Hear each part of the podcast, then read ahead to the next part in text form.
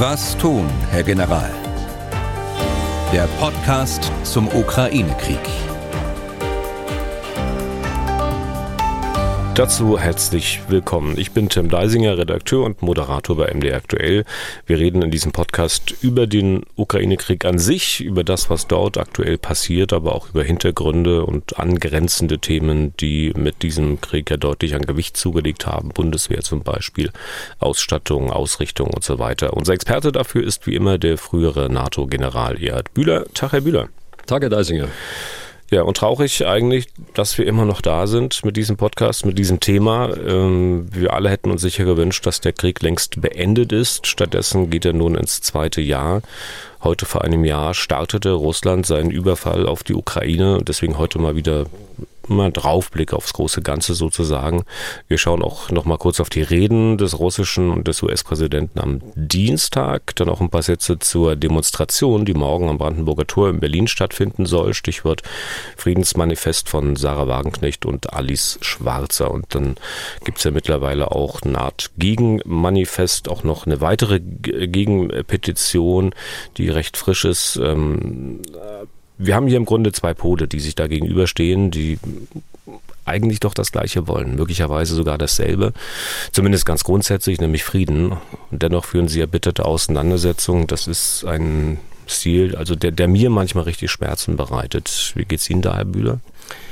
Naja, Schmerzen nicht, aber äh, es ist schon so, dass äh, die Auseinandersetzung manchmal sehr zugespitzt ist und äh, man sich weniger auf die inhaltlichen äh, Punkte konzentriert und das sollte man, glaube ich, tun. Mhm. Aber da werden wir gleich im Einzelnen drüber sprechen. Ja.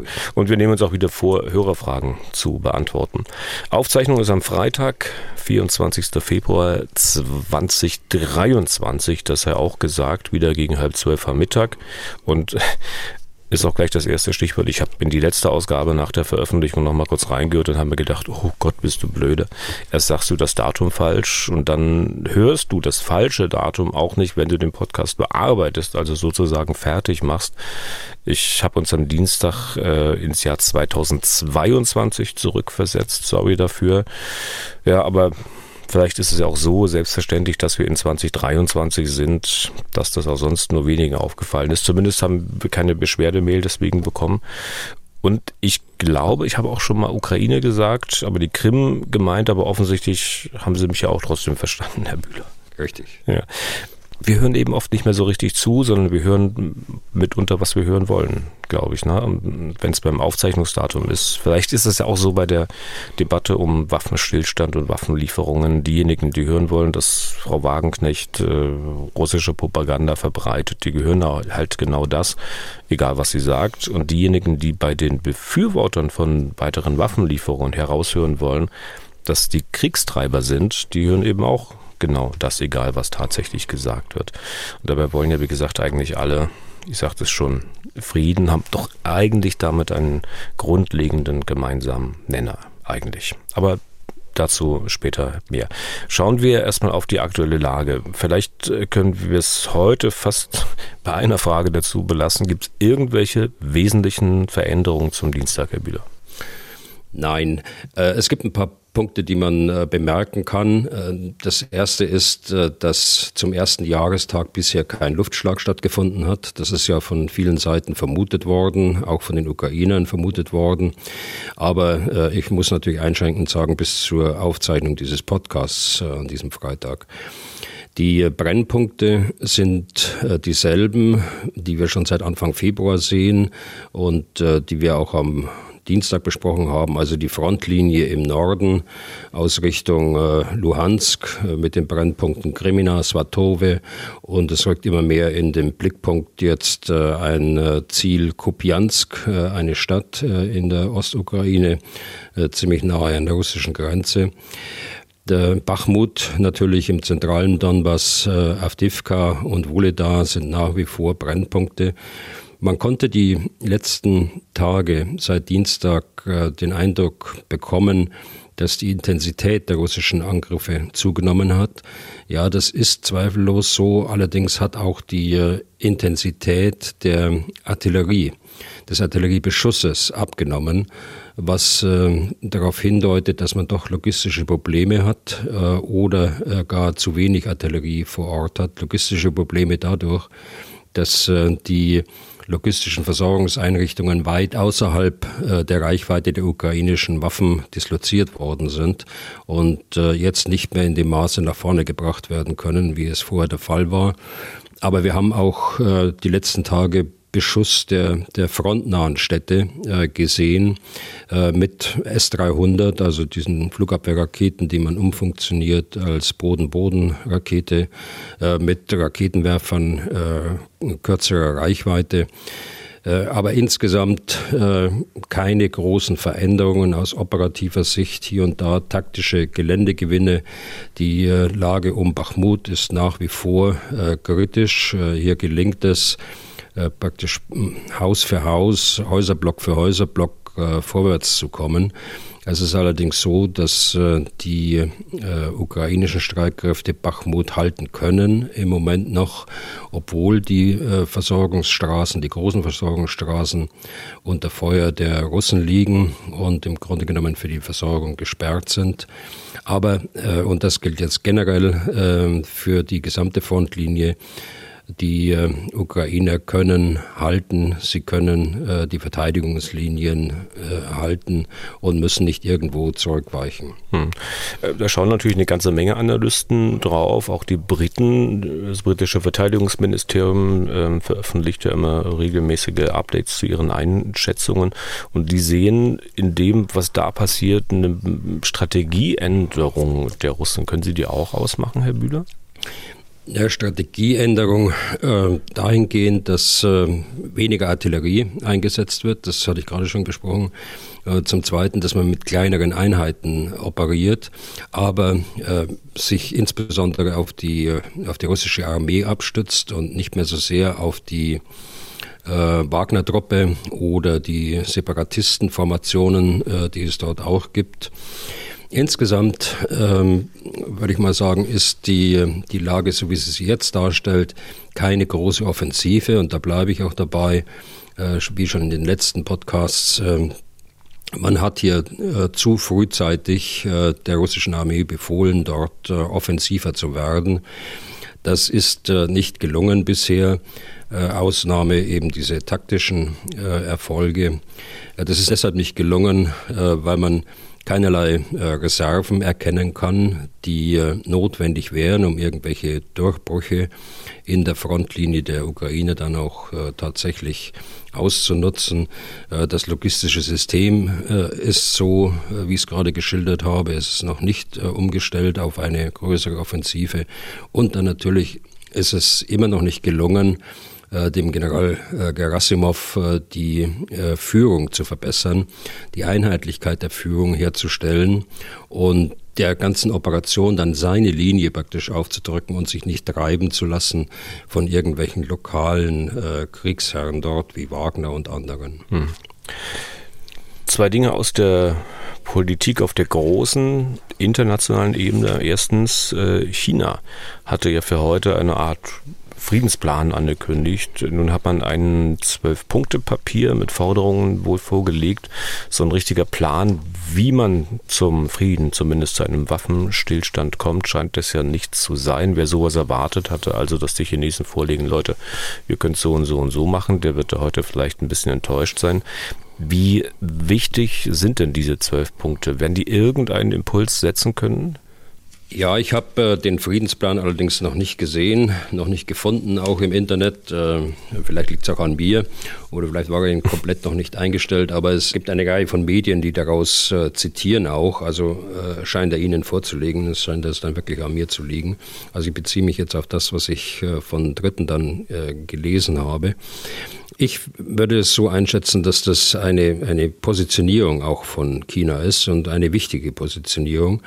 Und das knüpft ja an das an, was äh, der Außenpolitiker Wang Yi bei der Münchner Sicherheitskonferenz gesagt hat. Also die Punkte, die territoriale Integrität muss beachtet werden. Äh, da wird das Stichwort äh, der Charta der Vereinten Nationen dann auch eingeführt die ja das beinhaltet. Äh, die nuklearen Waffen dürfen niemals eingesetzt werden. Das gleiche chemische, biologische Waffen ebenso. Und äh, Angriffe gegen zivile Infrastruktur äh, darf natürlich auch nicht stattfinden. Also solche Positionierungen sind schon wichtig, weil da kommt auch China nicht weg davon für die Zukunft. Und auf der gleichen Seite wird der Handlungsspielraum der Russen dort erheblich eingeschränkt. Denn sie müssen schon darauf hören, wie sich China in solchen Fragen positioniert.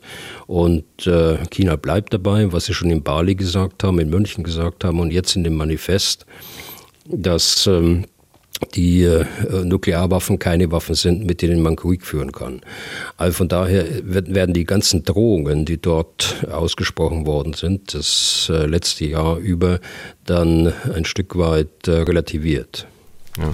Wenn ich mal den Stichpunkt territoriale Integrität rausgreifen will, den Sie angesprochen haben, das ist aber doch auch ein bisschen unklar offenbar, was da steht. Ne? Also was die Chinesen meinen. Kann ja gut sein, dass sie gar nicht dasselbe meinen wie der Westen. Ja, das ist ja immer so in solchen Positionen. Aber äh, der, so wie es da steht, territoriale Integrität äh, muss äh, gewährleistet werden. Das äh, entspricht, wenn man vor allen Dingen den Bezug zur UN-Charta nimmt, entspricht äh, der Position der Ukraine, äh, die sagt, völkerrechtlich gehört die gesamte Ukraine zur Ukraine. Und das schließt den Donbass ein und das schließt auch die Krim ein. Hm. Ist denn aus dem, was Ihnen bekannt ist zu diesen zwölf Punkten, irgendwie was abzulesen, also wie China sich in diesem Konflikt künftig konkret verhalten wird? Wir haben ja alle die Befürchtungen im Ohr, China könnte Waffen an Russland liefern. Gestern gab es da ich glaube, konkrete Mutmaßung, dass Russland und China über die Lieferung von Kamikaze-Drohnen verhandeln würden. Hm. Also das habe ich auch gelesen, aber äh, da glaube ich noch nicht daran, da bleibe ich auch bei meiner Position, dass sich da China äh, nicht hm, über möglicherweise Artilleriemunition oder, oder sonst was, aber nicht bei entscheidenden Waffensystemen dort in diesen Konflikt äh, mit einmischen wird.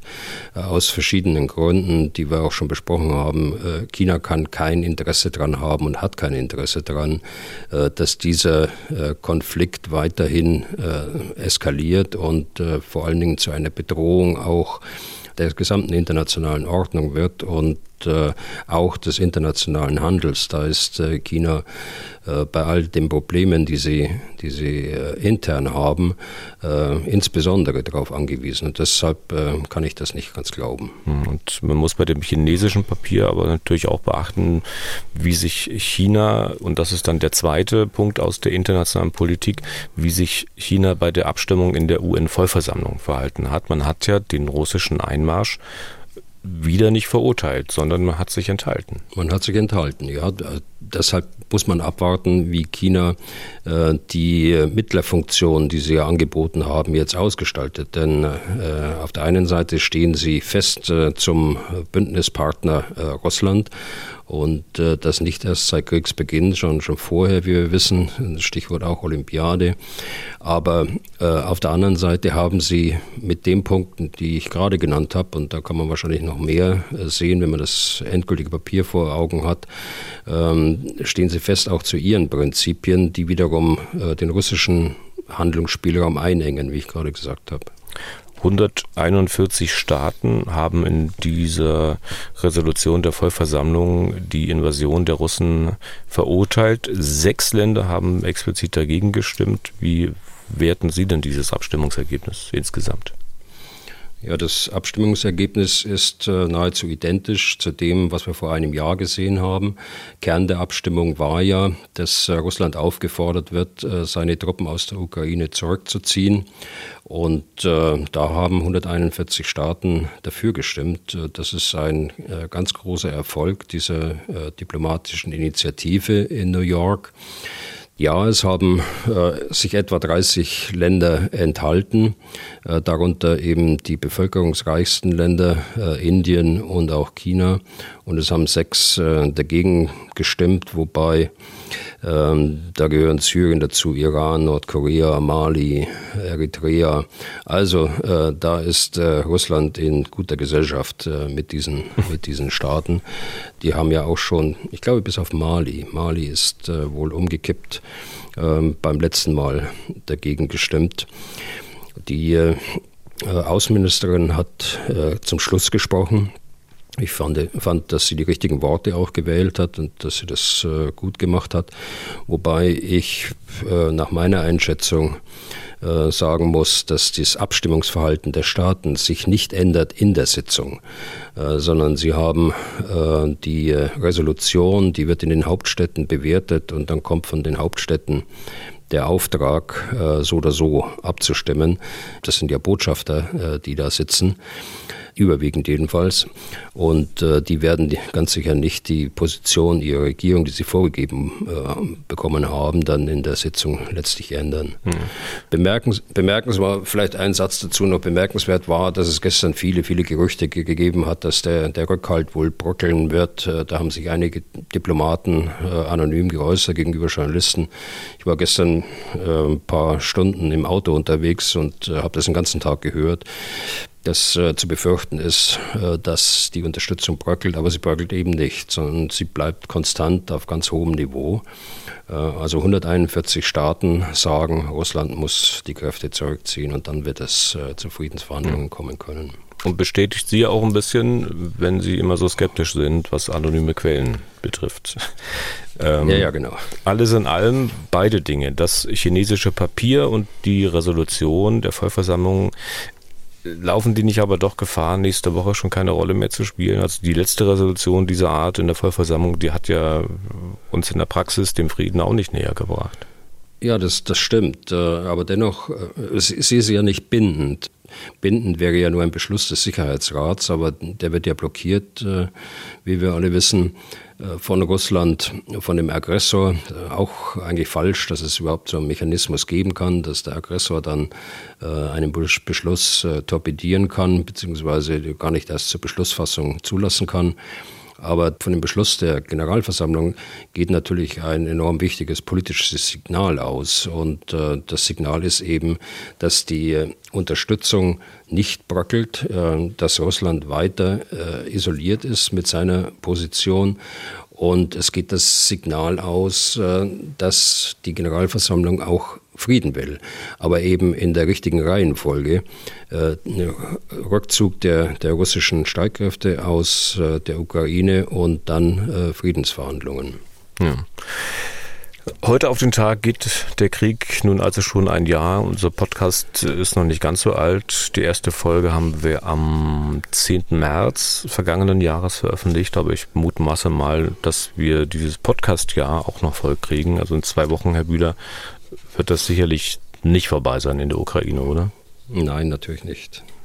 Wir werden hier beim MDR auch immer wieder gefragt, äh, Mensch, wie seid ihr eigentlich auf den Bühler gekommen? Man kennt doch aus dem Fernsehen eigentlich ganz andere, frühere Generäle. Da kann ich immer nur sagen, eben. Und vielleicht können wir ja mal sagen, Herr Bühler, ganz kurz, äh, wie wir zusammengefunden haben. Ich glaube, ich wollte Sie irgendwie erreichen. Keine Mailadresse, keine Handynummer. Nachfragen bei Verbänden waren auch ergebnislos, wie vom Erdboden verschluckt, der Herr Bühler untergetaucht nach der Pensionierung. War das Ihr eigentliches Ansinnen? Äh, nein, nein, das war nicht mein Ansinnen. Ich habe ja äh, genügend ehrenamtliche Tätigkeiten und äh, auch ein paar Lehraufträge, die ich zu erfüllen kann. Also von Untertauchen kann überhaupt äh, keine Rede sein. Äh, dass Sie die Handynummer nicht hatten und die E-Mail-Adresse, das ist schade, aber Sie haben sie ja gefunden. ja, genau, man liest ja dann dort äh, was und liest dort was über Ihre Aktivitäten, von denen Sie gerade gesprochen haben, im Ruhestand. Also habe ich dann natürlich weiter gebohrt und letztlich dann eine Einrichtung gefunden, die ihre Handynummer natürlich hatte. Ich sage jetzt nicht welche, weil diese Einrichtung den Datenschutz Gott sei Dank nicht so ernst genommen hat wie andere und ich von denen einfach ihre Handynummer bekommen habe. Vielleicht hätten wir sie also gar nicht im Podcast, wenn wir immer alle Regeln wirklich peinlich genau beachten würden. Aber Sie, Herr Bühler, sind denen sicher auch nicht böse, oder? Nein, ist kein Problem. Es haben ja. so viele Leute meine E-Mail-Adresse und meine Handynummer. Kein Problem. Ja, dann habe ich Sie angerufen und Sie, Sie haben als erstes gedacht, ach du Mist, äh, jetzt ruinieren die mir nochmal einen Ruhestand?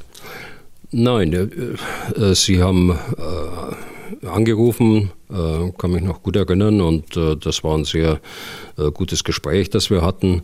Dann habe ich mir das ein bisschen überlegt und dann habe ich letztlich zugesagt. Das ging aber dann relativ schnell. Genau, wir haben uns dann in Berlin in unserem Hauptstadtstudio getroffen, haben da beim Kaffee ausführlich geschwatzt und dann auch gleich die erste Podcast-Folge aufgezeichnet. Und offensichtlich habe ich sie ja mit äh, bei einer Fragerei auch nicht wieder verschreckt. Äh, war da noch einige Male bei Ihnen, weil wir so ein paar Hudeleien mit der Technik hatten. Irgendwas hatte, glaube ich, mit der Netzwerktechnik nicht so richtig funktioniert. Und ich glaube, ist bis heute nicht klar, wo der Fehler liegt, denn wir konnten ihn ja nicht beheben. Also haben wir eine andere technische Möglichkeit gesucht und gefunden. Ja, da sind wir nun seit fast einem Jahr. Und Sie haben äh, durchaus auch ein bisschen Gefallen dran gefunden, glaube ich, oder? Auch wenn der Zeitaufwand ja doch ein bisschen höher ist, als ich ihm bei der ersten Anfrage gesagt hatte. Naja, ich war, war ja auch in Leipzig. Ich finde das ein gutes Team, äh, was sie da insgesamt haben und insgesamt sind. Äh, zweitens bin ich äh, eigentlich überzeugt von dem, von dem Konzept, das sie da machen, auch wenn es ein bisschen Arbeit macht.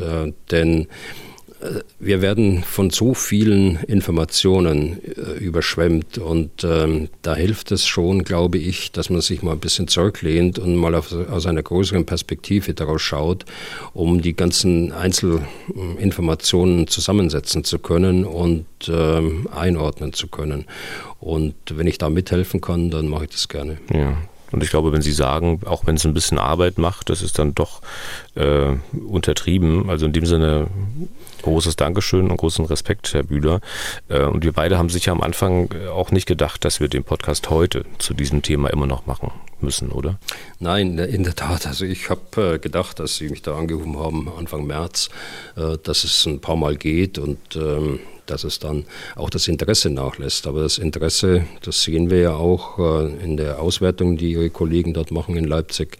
Äh, das Interesse ist nach wie vor groß und äh, solange das so bleibt und solange die Redaktion das auch macht, mache ich das gerne mit. Ja, und was denken Sie, wie lange also wir noch über diesen laufenden Krieg reden werden können? Das ist so eine Glaskugelfrage, ich weiß. Ja, das Glaskugelfrage, aber Sie erinnern sich, was wir im März schon besprochen haben. Dieser äh, Konflikt insgesamt, jenseits des aktuellen heißen Schießkriegs, äh, wird uns noch lange erhalten bleiben. Ob wir dann so lange noch einen Podcast machen, das ist eine andere Frage. Aber ähm, die, das geht nicht von heute auf morgen vorbei. Und äh, selbst wenn es zu einem Waffenstillstand kommt, dann wird die Sicherheitslage nie wieder so sein äh, in den nächsten Jahren, möglicherweise Jahrzehnten, wie sie vorher war. Äh, also insofern ist das Wort Zeitenwende ist äh, schon berechtigt. Äh, das muss man ganz äh, realistisch sehen. Wir hatten das Glück in einer, in einer Phase zwischen 1989 und 2014, äh, wobei das hätte man sehen können, dass vielleicht schon etwas früher begonnen hat, äh, zu leben, wo wir äh, mit diesen aktuellen äh, sicherheitsrelevanten Vorfällen, äh, Kriegen in Europa nichts zu tun hatten. Äh, jedenfalls nicht in diesem großen Maßstab und äh, das hat sich geändert. Hm. Das, was Sie jetzt gesagt haben, sind ja alles sogar eigentlich Gründe, den Podcast über den heißen Krieg hinaus noch fortzusetzen. Wenn auch vielleicht nicht mit der Intensität, aber hm, schauen wir mal. Wir reden erstmal weiter über diesen Krieg. Ein Jahr, wie gesagt, mittlerweile heute. Äh, und quasi fast pünktlich zu diesem Zeitpunkt hat ja der russische Präsident am Dienstag eine Rede zur Lage der Nation gehalten. Wenn wir da nochmal kurz drauf schauen, Überraschendes habe ich da nicht gehört oder ging das Ihnen anders? Naja, ein paar Sachen waren schon dabei, die äh, bemerkenswert waren, aber Sie haben recht, also grundsätzlich Überraschendes äh, war da eigentlich nicht dabei. Die, was für mich bemerkenswert war, war die Stimmung im Saal, die man dort äh, spüren konnte praktisch. Es äh, ist immer problematisch, wenn man äh, wenn man Putin zuhört über einen Übersetzer, weil man das dann nicht so authentisch äh, mitbekommen kann wie Sie. Der, Sie sprechen ja Russisch, Sie können das im Originalton hören, das kann ich nicht. Aber man kann in die Gesichter schauen derjenigen, die da zuschauen. Und äh, ich meinte da doch äh, ein ganzes Stück Skepsis rauszuhören. Äh, ich glaub, glaube schon, dass sich der eine oder andere oder die eine oder die andere da schon Gedanken macht, äh, wo geht das hin mit Russland? Äh, wie äh, ist dieser Weg richtig? Aber ich kann mich auch täuschen, aber äh, das blieb so bei mir hm, hängen, muss ich sagen.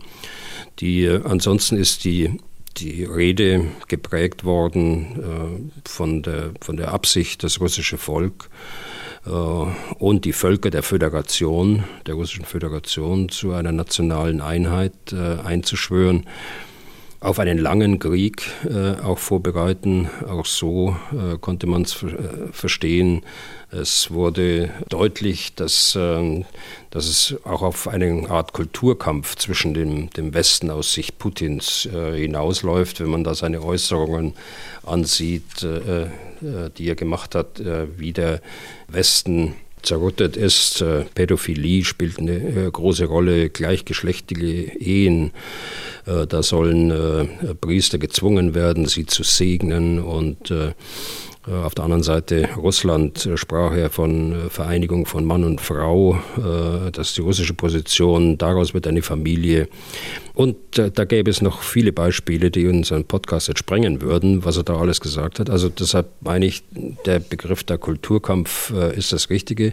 Und der letzte Punkt ist, Perspektiven gab es überhaupt nicht, wie es mit dem Krieg weitergeht. Noch nicht mal Aussagen, wie er den äh, Kriegsstand jetzt einschätzt und was die nächsten Maßnahmen wären. Da äh, kam gar nichts, aber es kamen viele Versprechungen und viel Dank. Eine ganze Liste äh, von Gruppen in Russland, die er gedankt hat. Ich glaube, da hat er alle eingeschlossen dass sie den Krieg so unterstützen, wenn sie es denn tun. Das sind so die Kernaussagen, denke ich, die man in Überschriften hm. zusammenfassen kann dass sie denken, ich könnte die Rede in Russisch verfolgen, ist, glaube ich, zu viel der eher. Ähm, ich habe zwar in der Schule Russisch gehabt, aber davon ist äh, auch schon lange nicht mehr so viel da. Also ich verstehe Putin auch nicht. Also im doppelten Sinne. Einmal das Russisch mhm. äh, nicht wirklich vollständig und das, was er inhaltlich sagt, äh, das sowieso nicht. Äh, den Krieg nennt er ja nicht Krieg, sondern nach wie vor militärische Spezialoperation. Aber dennoch hat er ja das Wort Krieg häufig benutzt, meint damit aber die Politik des Westens gegenüber Russland. Ne? Ja, ja. Und äh, Russland verteidigt sich ja nur gegen diesen Krieg äh, des äh, Westens. Er sprach davon, dass äh, er ja selbst und Russland selbst immer aufrichtig war vor dem Krieg und äh, während des Krieges. Der Westen habe die Ukraine äh, angestachelt, so wörtlich. Und Jetzt sieht man den Verfall des ukrainischen Volkes, auch das wörtlich als, als Zitat. Und äh, der Westen versucht, den regionalen Konflikt äh, auf eine globale Ebene äh, zu heben, wobei das ähm, sicher nicht militärisch so gemeint war, sondern politisch gemeint war mit Blick auf äh, New York und äh, die Generalvollversammlung. Und äh, Herr Bühler, man denkt ja bei manchen Putin-Aussagen, das hat er jetzt nicht gesagt, das hat er jetzt nicht ernst gemeint, oder? So hat er wörtlich von sich gegeben, wir führen keinen Krieg gegen das Volk der Ukraine. Und hinzugefügt, dass er das auch schon mehrere Male gesagt hat. Also noch verquerer geht es doch eigentlich kaum, oder?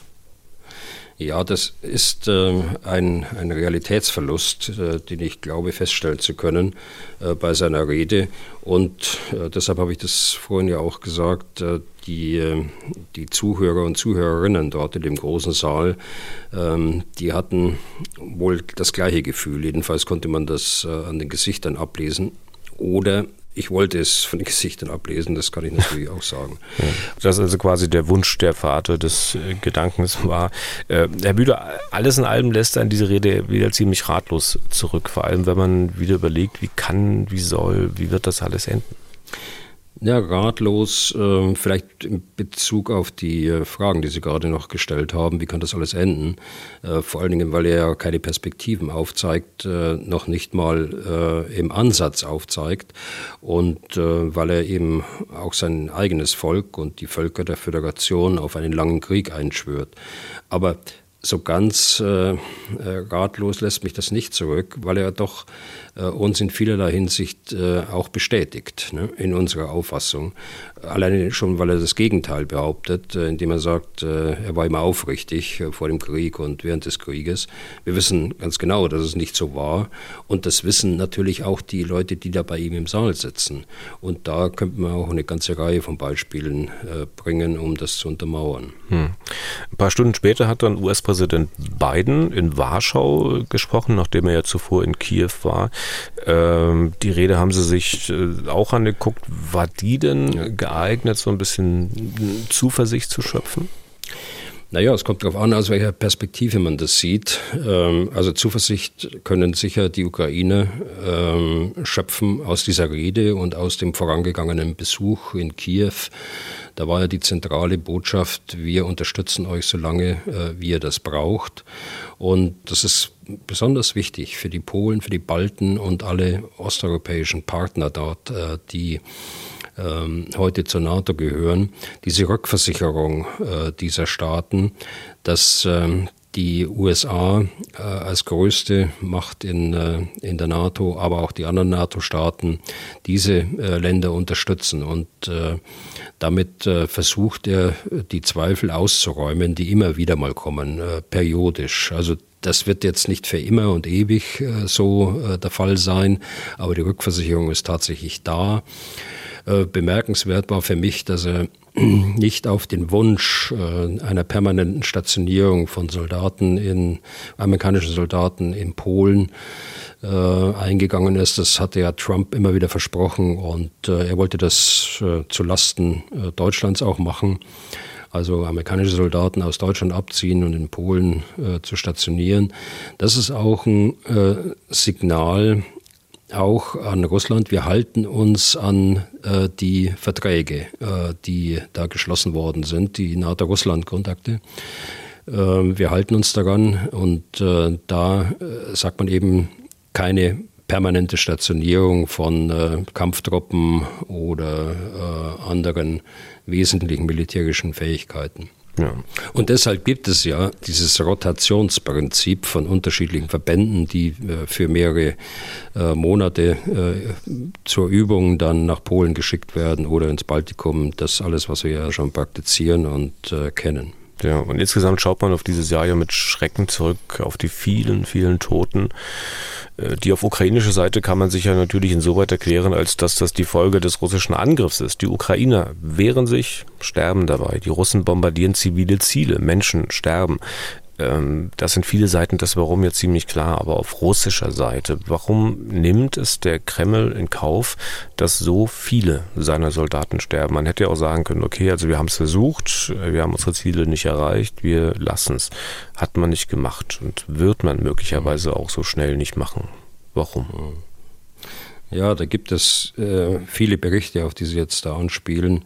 Ähm, dass äh, die russischen Soldaten im Grunde genommen verheizt werden. Ich äh, mag solche Begriffe zwar nicht, aber dieser äh, Begriff trifft das, glaube ich. Man nimmt keine Rücksicht auf, die, auf das Leben des einzelnen Soldaten dort. Das hat mit einem anderen Menschenbild in der russischen Armee und äh, ähm, der russischen Führung, die diese Armee führt, zu tun, denke ich. Äh, das trifft insbesondere die äh, frisch mobilisierten äh, Soldaten, also die kaum ausgebildet an die Front geschickt worden sind. Wir erinnern uns in den letzten Wochen, gerade in der, in der Schlacht um, um Bachmut, spielte das eine ganz große Rolle. Er versucht seine politischen Ziele äh, durchzusetzen, seine politischen Ziele, die unverändert sind. Er hat äh, bei den operativen Zielen äh, kürzer stecken müssen aufgrund des Widerstandes der Ukraine. Äh, von Anfang an weiter zurückgesteckt, aber ich bin sehr überzeugt davon, dass er die operativen Ziele auch wieder nach oben fahren kann, um die politischen Ziele zu erreichen. Ja. Ich will die Kriege ja nicht wirklich historisch vergleichen, aber ist ja nicht das erste Mal, dass Russland im Krieg äh, ist. Äh, ich nenne es jetzt nur mal wegen der Größenordnung. Die Russen sind ich glaube 1989 aus Afghanistan abgezogen, nachdem sie neun Jahre Krieg geführt haben. Letzte Zahlen beziffern die Toten auf sowjetischer Seite auf 26.000 Soldaten. Vielleicht noch ein Vergleich. Die Amerikaner, die sind ähm, bis März 1973 aus Vietnam abgezogen. Am Ende hatten die fast 60.000 tote Soldaten zu verzeichnen, auch binnen neun Jahren. Bei den Russen sind es jetzt innerhalb nur eines Jahres mutmaßlich schon doppelt so viele, also über 100.000. Warum scheint diese Zahl für die Russen keine Rolle zu spielen? Braucht das so lange? Ich sagte, das sind beide mal neun Jahre gewesen. Braucht das so lange, bis man zu der Einsicht kommt, da geht nichts mehr? Naja, was ich gerade schon gesagt habe, äh, das hängt mit einem Menschenbild zusammen. Aber es ist schon auch so, da wundere ich mich auch, denn es hat durchaus äh, während des Afghanistan-Krieges äh, in den 80er Jahren, hat es durchaus Bewegungen gegeben.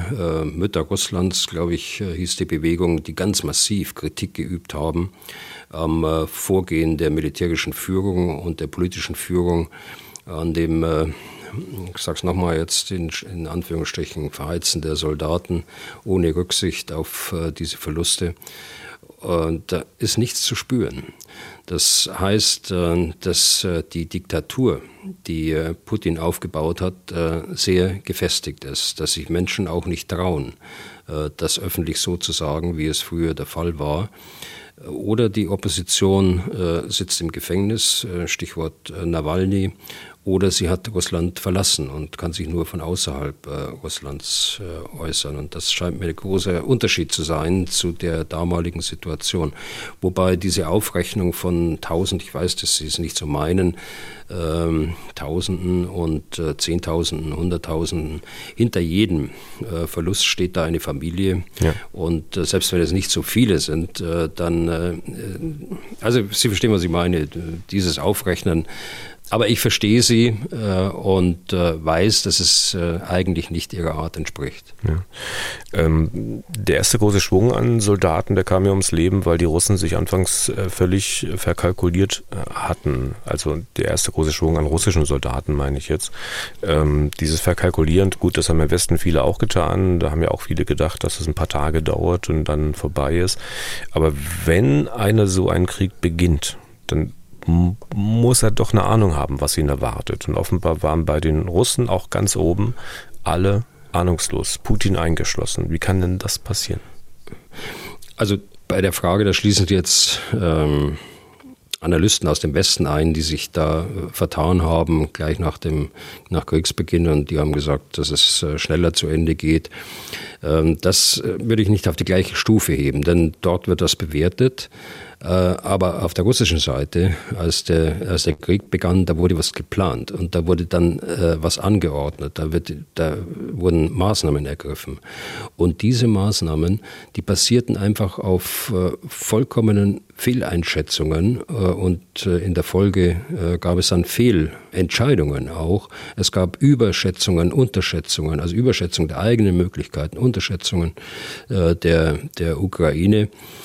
Und das Ganze vor dem Hintergrund äh, einer Geheimhaltung, dass eben nur der kleinste Kreis um Putin herum wusste, was tatsächlich äh, geplant worden ist. Das wissen wir ja mittlerweile auch, dass die Soldaten, die Truppe, äh, viele Experten eigentlich auch, die man hätte vorher hören müssen, auch aus den Geheimdiensten, gar nicht gewusst haben, äh, um was es da überhaupt geht bei diesen großen Übungen und dass dann tatsächlich die Ukraine überfallen äh, werden muss. Also insofern wie konnte das passieren? Äh, ich äh, meine, dass die Geheimhaltung ein Stück weit schuld war und auf der anderen Seite eben ein äh, Größenwahn und eine Überschätzung der eigenen Möglichkeiten und auf der anderen Seite eine Unterschätzung der, der Ukraine, die war dann ähm, ursächlich äh, für das, was wir dann erlebt haben. Hm, das, was wir jetzt sehen, ist das quasi die äh, Fortsetzung der Ahnungslosigkeit, der Überschätzung, des Wahns oder haben sich die Russen mittlerweile realistischere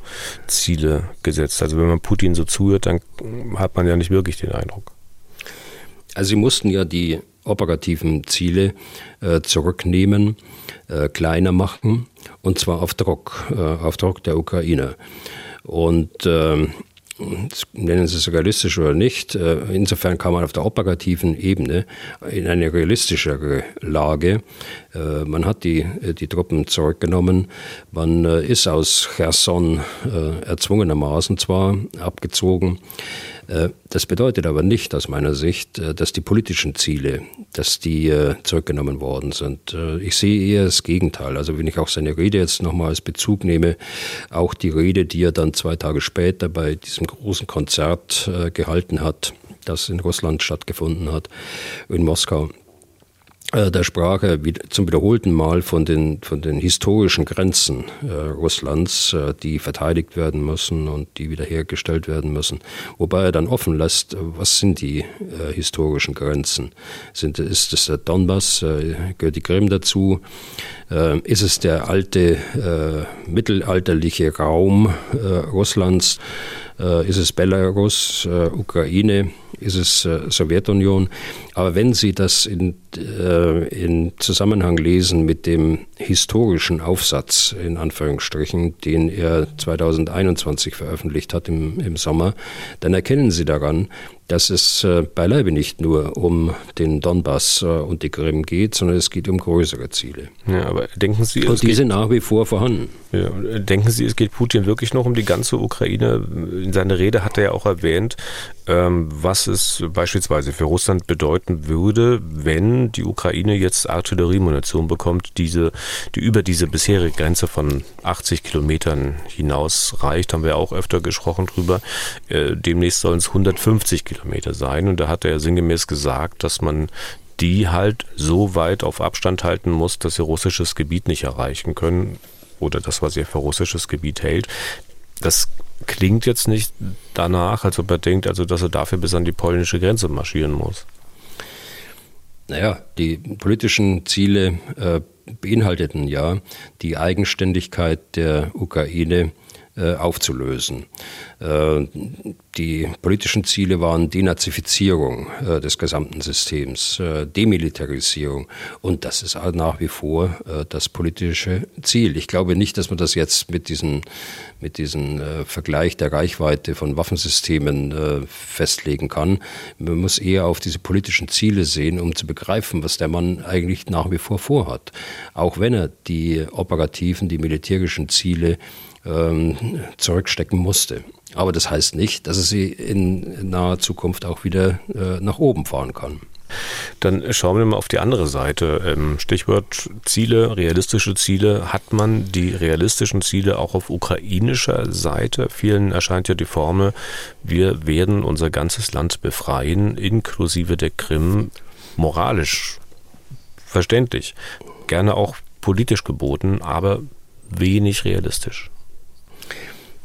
Also auch da muss man, glaube ich, auf das politische Ziel erstmal schauen. Und das politische Ziel ist ja, die territoriale Integrität und Souveränität zu verteidigen äh, oder wiederherzustellen, dort, wo sie nicht mehr da ist. Das ist das politische Ziel.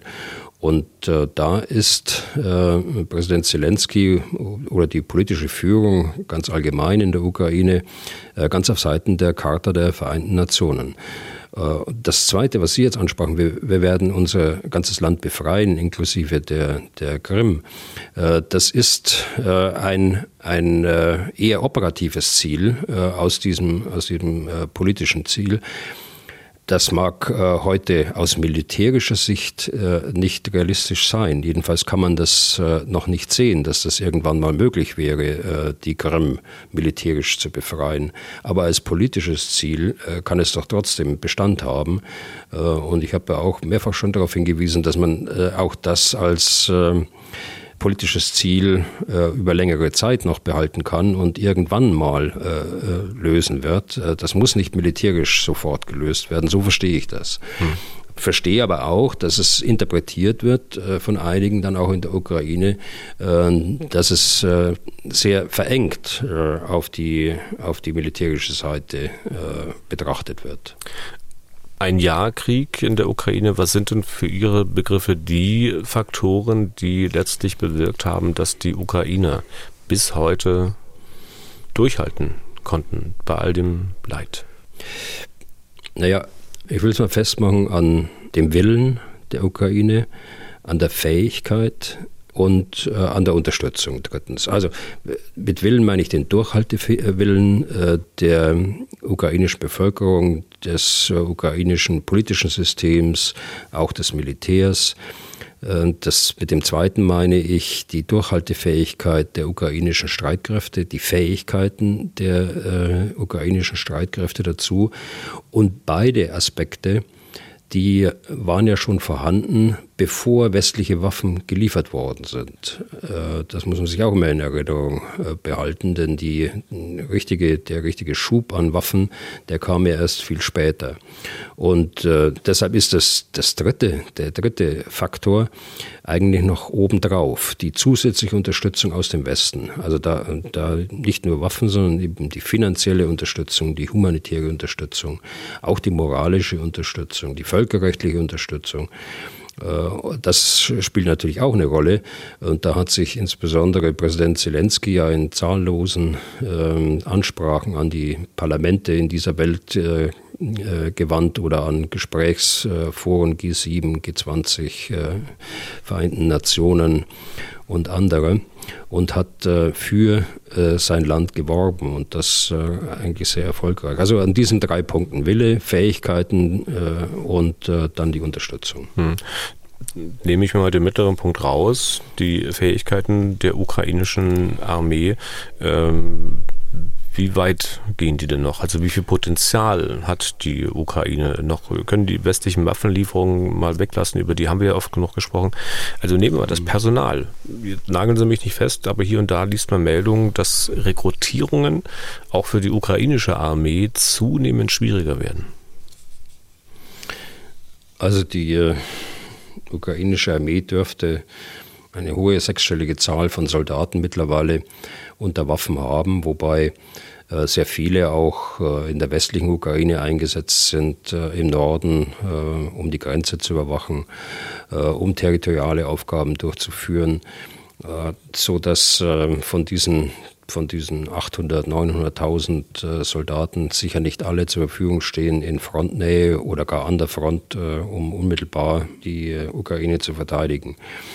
Äh, es gibt äh, sicher auf, auf längere Sicht äh, noch mehr Probleme, aber die Ukraine löst die, glaube ich, auch ganz gut und löst die auch mit den unterstützenden Staaten. Großbritannien gehört dazu, Deutschland gehört dazu, Polen, die unter der, dem, dem Schirm der Europäischen Union, jedenfalls die, die Staaten der EU, äh, das durchführen und äh, die Briten machen das selbst in eigen, eigenständig, sodass äh, auch äh, neue Rekruten, die äh, bisher keinen militärischen Hintergrund haben, äh, eine solide Ausbildung bekommen, bevor sie dann in, die, in die Streitkräfte, in den Abwehrkampf dann integriert werden. Okay. Sicher, das ist, ein, das ist ein Problem auf lange Sicht. Das muss man auch ganz nüchtern sehen. Da ist einfach äh, die äh, Bevölkerungszahl in Russland weitaus größer als in der Ukraine. Und äh, man darf auch nicht vergessen, dass die Ukraine mittlerweile acht Millionen Menschen verloren hat in andere Länder, nämlich die Flüchtlinge. Dann ähm, schauen wir mal ein bisschen weiter in die Zukunft, kommen wir so in die Abteilung hm, Spekulation, oder nennen wir sie Szenarien, das macht Ihnen vielleicht, Herr Bühler, ein bisschen einfacher zu antworten. Welche Szenarien sind denn für die nächste Zeit denkbar? Was spricht gegen Sie, was dafür? Wir können ja mal ein paar durchgehen. Ich habe mal kurz überlegt, also mir wären jetzt fünf eingefallen, kann ich mir kurz sagen. Erstens größere ukrainische Offensive, zweitens größere russische Offensive, drittens äh, läuft alles weiter so dahin wie zurzeit, sprich also im Grunde Stellungs- und Abnutzungskrieg. Viertens Russland zieht sich zurück auf die Linie vom 24. Februar. Fünftens Verhandlungen, weil beide nicht mehr können. Also das wären die, die mir jetzt einfallen. Können Sie da noch weiter ergänzen oder ist das so das Wesentliche? Naja, das ist der ganze Strauß, glaube ich, von ja. Möglichkeiten.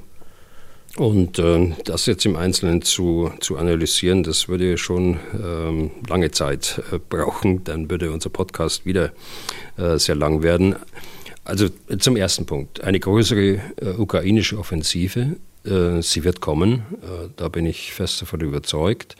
Äh, sie wird kommen noch bevor die großen Waffenlieferungen in die in die Ukraine kommen. Sie kommen leider so spät, dass sie sie äh, noch nicht verwenden können, aus den bekannten Gründen. Haben wir lange äh, diskutiert. Eine größere russische Offensive, die wird versucht werden. Wobei jetzt äh, diese Offensivhandlungen, nenne ich sie jetzt mal, was, äh, also diese äh, verstärkte Gefechtstätigkeit entlang der Front eigentlich ähm, darauf hindeutet, dass ähm, die Vorbereitung einer solchen Offensive sich schwieriger gestalten wird. Denn äh, das, was wir im Augenblick sehen, läuft ja unter ganz großen Verlusten auch ab. Das heißt, äh, sie verlieren wiederum einsatzfähige Verbände, die später nicht zur Verfügung stehen. Sie haben heute schon äh, keine äh, großen Reserven, äh, die für einen Durchbruch durch die ukrainischen Linien dann geeignet sind. Äh, das kann also sein, dass das, was, was wir im Augenblick sehen, das ist so ein Pyrrhussieg. Wenn, selbst wenn da äh, die eine oder andere Stadt jetzt verloren geht für die Ukraine, das ist ein Pyrrhussieg äh, so viele Verluste, die kann auch eine russische Armee nicht wegstecken. Das haben wir ja gesehen über die letzten Monate, seit Sommer letzten Jahres. Aber es wird sicher versucht werden und es wird versucht werden, alles möglich zu machen, was die Mobilisierung angeht, äh, von Personal, aber auch von Material. Und äh, es wird alles versucht werden über die Kriegswirtschaft. Äh, ich habe äh, heute Morgen gelesen, dass man mittlerweile 40 Raketen pro, äh, pro Monat herstellen kann um die Raketenvorräte äh, weiter aufzufüllen. Also das wird versucht werden. Äh, der dritte Punkt, ähm, Stellungs- und Abnutzungskrieg, ähm, äh, das nutzt keinem. Äh, das äh, wird man versuchen zu vermeiden, aber solange es nicht möglich ist, dann auch wieder in die Bewegung zu kommen, also sprich mit, mit Offensiven, wird man mit diesem Stellungs- und Abnutzungskrieg äh, leben müssen. Die Ukrainer versuchen, die Verluste möglichst gering zu halten. Äh, bei den Russen geht es äh, nicht um Verluste. Die werfen alles, alles rein, was sie haben. Russland zieht sich zurück auf eine Linie 24.02. Das ist nicht absehbar. Das ist, da sehe ich keine Anzeichen dafür, dass sowas im Augenblick passieren kann. Und äh, ihr fünfter Punkt, Verhandlungen, äh, weil beide Seiten nicht mehr können. Verhandlungen wird es geben, Verhandlungen werden kommen. Äh, dieser Krieg wird wie äh, andere Kriege auch äh, mit Verhandlungen beendet werden. Aber nur äh, vom jetzigen Zeitpunkt her sehe ich keine Anhaltspunkte, dass hier irgendwelche Verhandlungen konstruktiv geführt werden zwischen den beiden Kriegsparteien. Hm. Florian Hirmer aus Regensburg hat uns geschrieben, seine Bitte fast passt vielleicht hier bei den Szenarien auch ganz gut rein. Ich zitiere mal kurz. Würden Sie, also Herr Bühler, bitte in einem hypothetischen Gedankenspiel skizzieren, wie sich die NATO-Staaten verhalten könnten, falls Russland im Ukraine-Krieg zunehmend erfolgreich wäre? Liebe Grüße. Also, was Herr Hemmer sagen will, ist, wenn, wenn die russische Armee, die ukrainische Armee immer weiter nach Westen drängt, wenn also eine Niederlage praktisch bevorsteht, so verstehe ich jetzt die Frage. Ja, ich auch. Äh, dann wird es, ja, da wird es erhebliche Sorgen geben bei den äh, Bündnispartnern äh, der NATO im Osten, in Polen, äh, im Baltikum. Es wird ähm, erheblichen Druck geben, moralischen Druck, äh, humanitäre Gründe, der Ukraine zu helfen. Zugleich wird es auch Gegendruck geben. Das werden nicht nur Manifeste sein. Äh, Gegendruck äh, aus dem Westen, äh, weil man dann noch mehr die, die Furcht hat, dass die NATO da reingezogen wird. Also es würde eine ganz schwierige Entscheidungssituation sein, wo ich auch nicht ähm, weiß, wie man jetzt aus dieser Entscheidungssituation äh, rauskommt. Da bin ich allerdings zuversichtlich, dass man äh, so besonnen wie, wie bisher auch agieren wird auf der Ebene der Staats- und Regierungschefs und äh, der NATO-Organisation insgesamt. Aber ich weiß, dass äh, wir versuchen müssen, gar nicht erst in eine solche Entscheidungssituation zu kommen. Und äh, das ist ja meine Schlussfolgerung, dass man eben alles tun muss, um genau diese Situation zu vermeiden. Und äh, je länger man zuwartet mit äh, der Unterstützung heute und die Unterstützung heute nicht gibt, desto schwieriger wird die Situation später. Was könnten denn Maßnahmen im Sinne von Gegendruck, von dem Sie gesprochen haben, Gegendruck aus dem Westen, was könnte das denn dann sein? Damit meine ich äh, aus der Zivilgesellschaft heraus, äh, Demonstrationen, ähm, also die, die dann die Unterstützung für die Ukraine in Frage stellen. Ne? Man muss sich ja dann vorstellen, ganz konkret, dass einige Menschen äh, fordern werden, dass die NATO dort eingreift und der Ukraine hilft, aus diesen Motiven, die ich gerade so umrissen habe. Und das ist ja das, was, was Herr Hermer meint mit, mit seiner Frage. Und äh, dann wird es im Westen äh, die Gegenbewegung dazu geben, wie in jeder Demokratie. Äh, da werden, werden sich viele äh, mobilisieren lassen und äh, nicht mit uns. Also schwierige Entscheidungssituation. Wir müssen, wir müssen versuchen zu vermeiden, dass wir überhaupt in eine solche Situation reinkommen. Ja, und äh, Demonstration als Stichwort passt im Prinzip auch gleich äh, ans Ende dieses äh, Podcasts. Wir schauen nochmal kurz auf morgen. Demonstration in Berlin am Brandenburger Tor initiiert von Sarah Wagenknecht, Alice Schwarzer und auch Erich Fahrt, dem früheren Brigadegeneral. Äh, da gibt es sicher auch nicht wenige, die sich fragen, ja, warum müssen wir eigentlich auf China warten, auf Brasilien, auf die Türkei? Warum tun sich nicht ein paar Staats- und Regierungschefs aus der EU zusammen, überlegen sich einen Friedensplan, mit dem sie dann Putin auf die Pelle rücken? Also ich kann mir vorstellen, dass sie jetzt gleich sagen, na, der beste und einfachste Friedensplan ist der, dass Putin seine Truppen zurückzieht. Habe ich ja auch keinen Widerspruch. Er wird es da sicher nur nicht tun. Das haben wir auch gerade festgestellt.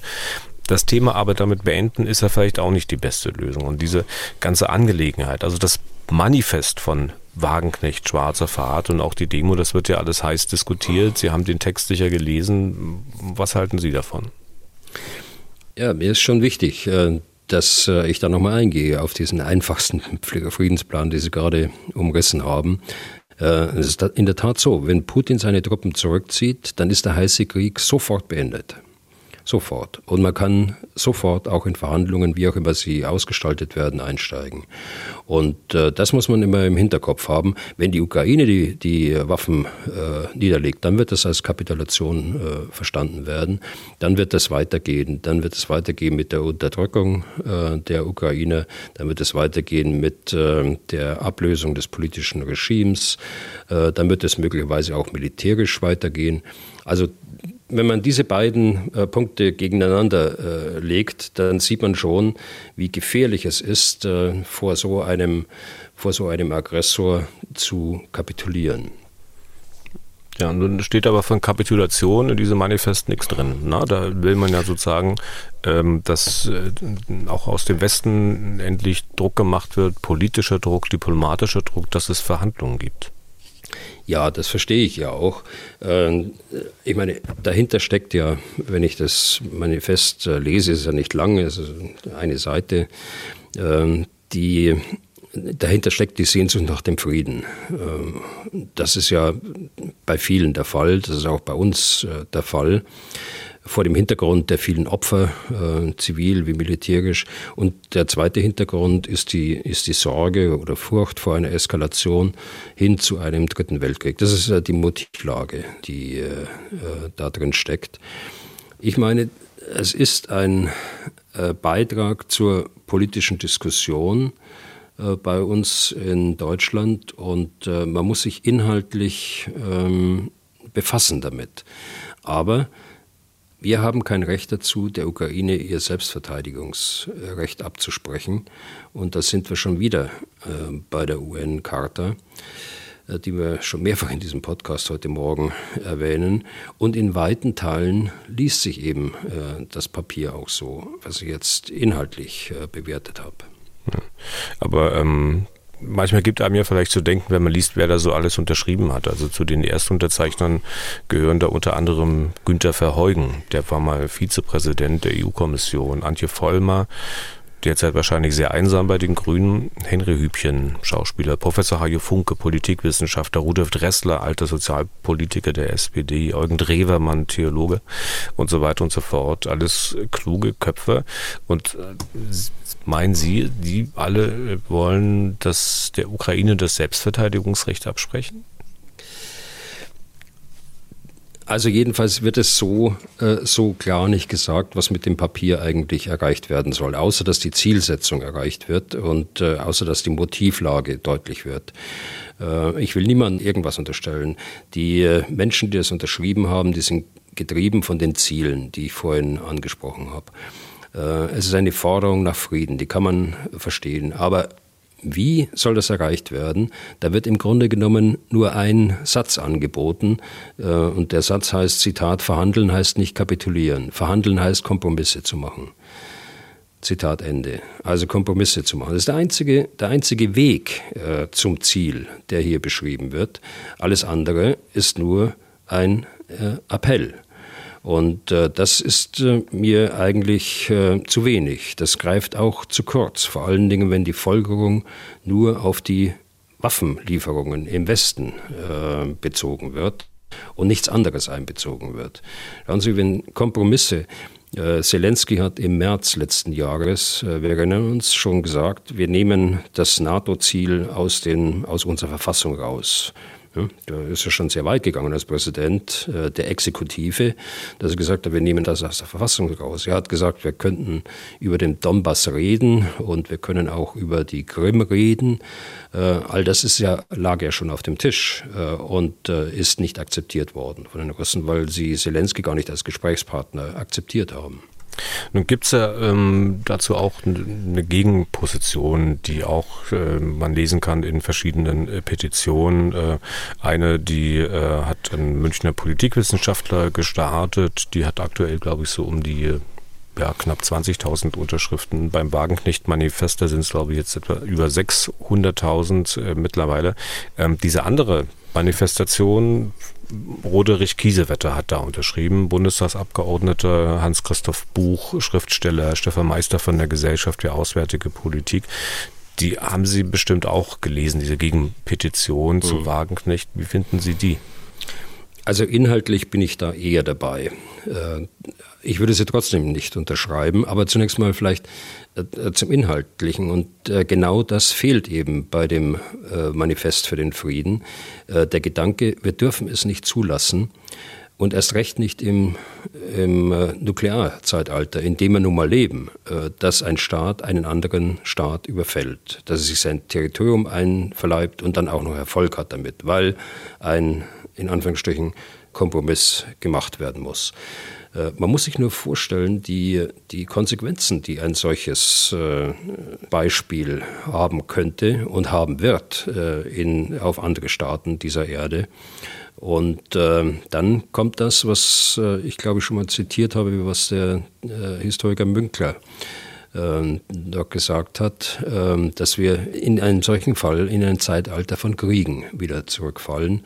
Und äh, das kann ich mir durchaus vorstellen. Also das ist dort enthalten. Also inhaltlich äh, bin ich da ganz dabei, habe ich gesagt, äh, aber unterschreiben würde ich es trotzdem nicht. Warum nicht? Weil mir da eine, eine Einleitung ähm, widerstrebt, in der die Menschen, die das unterschrieben haben, als Friedenskünstler, als Ideologen bezeichnet werden. Und äh, das dürfen wir, glaube ich, nicht tun. Wir müssen uns inhaltlich äh, damit befassen, mit solchen äh, Vorschlägen, die nun mal auf dem Tisch liegen. Natürlich ist es wohlfeil äh, zu sagen, ja, der Wagenknecht hat ohnehin Probleme in der, in der eigenen Partei, sie braucht äh, politische äh, Aufmerksamkeit. Ist wahrscheinlich auch so. Aber das ist kein Argument. Äh, es ist auch kein Argument, dass äh, die, die Zeitschrift Emma von äh, Frau Schwarzer wahrscheinlich nicht der Hit ist auf dem deutschen Medienmarkt und da ein bisschen mehr Auflage vertragen könnte. Ja gut, das sind ja die, die Gegenargumente, die, die ja so rumgeistern bei Twitter. Und das, das darf man nicht. Man muss inhaltlich äh, argumentieren. Und wenn Sie das dann so einleiten äh, mit solchen Attributen, Friedenskünstler, Ideologen, dann äh, ist das nicht mein Papier, das ich unterschreiben würde. Also dann schauen wir mal, was morgen in Berlin. Bei, übrigens bei allem Respekt äh, vor äh, dem Abgeordneten Kiesewetter. Ne? Der, hm. der, hat es nicht geschrieben. Der, der Kiesewetter äh, ist äh, ein Mann, der ganz besonnen ist und äh, von dem Sie äh, solche Spitzen nicht hören werden. Und der schreibt sie auch nicht auf. Nun hat er als Unterzeichner, steht er dort prominent jetzt unter dem Papier. Äh, das ist eine andere Geschichte. Also da trenne ich jetzt wiederum äh, Kiesewetter und dieses Papier. Ja. Schauen wir mal, was morgen in Berlin passiert. Vielleicht äh, holen wir auch mal, Herr Bühler, jemanden in den Podcast, mit dem Sie dann auch kräftig diskutieren können, halt ganz im Stil, wie wir versuchen, diesen Podcast zu gestalten, respektvoll, sachlich, so wie Sie es auch gerade gesagt haben. Ich glaube, für Diskussionen sind sie eigentlich immer zu haben. Ne? Und damit sind wir durch für heute. Vielen Dank für Ihr Interesse. Fragen, Anmerkungen bitte an general.mdraktuell.de oder anrufen unter 0800 637 3737. Was tun, Herr General, gibt es auf mdr.de, in der ARD Audiothek und überall da, wo es sonst noch Podcasts gibt. Und Kleiner Tipp noch, ich habe gestern mal bei den News Junkies reingehört. News Junkies, das ist ein Podcast vom RBB Inforadio. Dort hat man sich natürlich auch mit diesem einen Kriegsjahr beschäftigt, sich mal genauer angeschaut, was macht das eigentlich mit den Menschen vor Ort. Äh, kann man sehr eindrücklich von Ukrainern selbst hören. Wenn sie diese Richtung noch ein bisschen in die Tiefe gehen möchten, dann wie gesagt einfach bei den News Junkies reinhören. Herr Bühler, Nächste Woche sind Sie wieder auf Reisen. Podcast äh, machen Sie aber dann trotzdem mit uns auch wieder am kommenden Dienstag. Bis dahin, schönes Wochenende und vielen Dank für heute. Dankeschön, gleichfalls und bis nächsten Dienstag. Was tun, Herr General? Der Podcast zum Ukraine-Krieg.